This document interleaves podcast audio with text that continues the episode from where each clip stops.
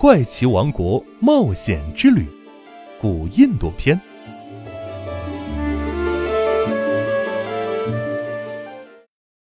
第十六集：罗摩的礼物。小朋友们，上集我们说到，猴王哈努曼从天而降，和星火少年队还有罗摩一起，用之前罗刹掉落的弯刀击败了巨型罗刹。这时，岛屿开始摇晃，但是罗摩的妻子还在洞窟里。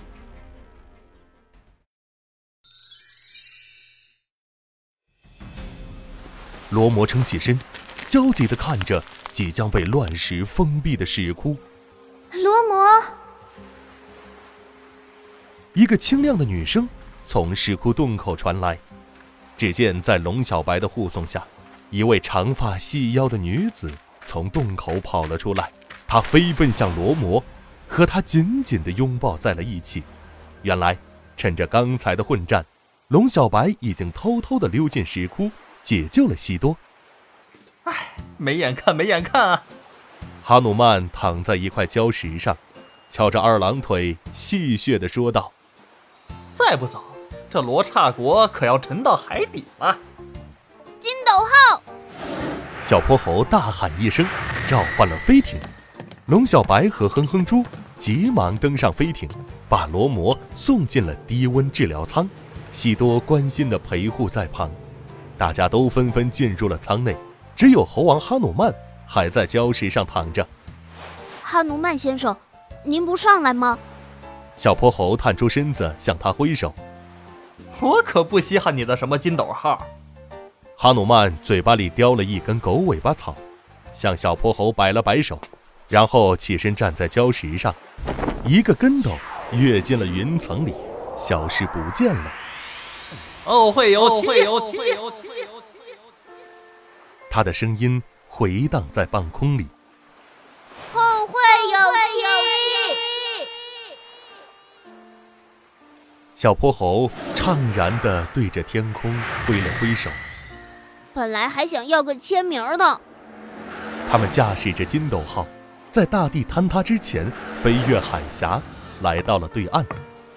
我们要回到森林里去了。这一路谢谢你们。经过飞艇上的低温治疗。罗摩的身体看上去恢复了不少，他掏出了别在身后的弯刀。这个月牙图案在靠近罗刹时会发光，或许它可以帮助你找到偷走宝盒的那只罗刹。谢谢您。小泼猴深深向他鞠了一躬，双手接过了弯刀。再见了，我的盟友们。罗摩向大家挥了挥手，和自己的妻子一起回到森林里去了。小伙伴们站在洁白沙砾铺就的海滩上，目送罗摩他们的背影消失在了森林里。月亮在深蓝色的海面洒下了一把碎银子，鱼群在粼粼的波光里愉快穿梭。远处的罗刹国正缓缓向海水里倾斜，逐渐被海洋吞没。小泼猴看着掌心，已经被他用万能手表。缩小成硬币大小的弯刀，心里一块大石头终于落了地。我们成功了！小伙伴们的心里满是欣喜和激动，他们已经迫不及待地想回到波波城搜寻罗刹下落了。小伙伴们在海滩上手拉手围成一个圈，一起向万能手表高喊出指令。星火少年队任务结束，准备回归。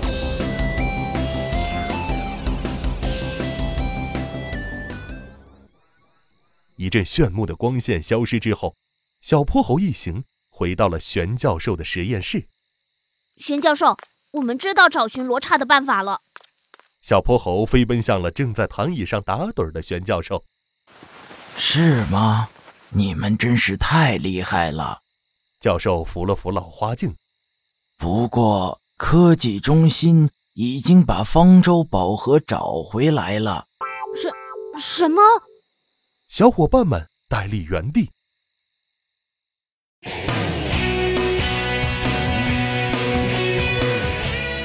珠宝盒竟然已经被找到了。难道科技中心已经抢先一步找到了罗刹？请听下集：谁偷走了宝盒？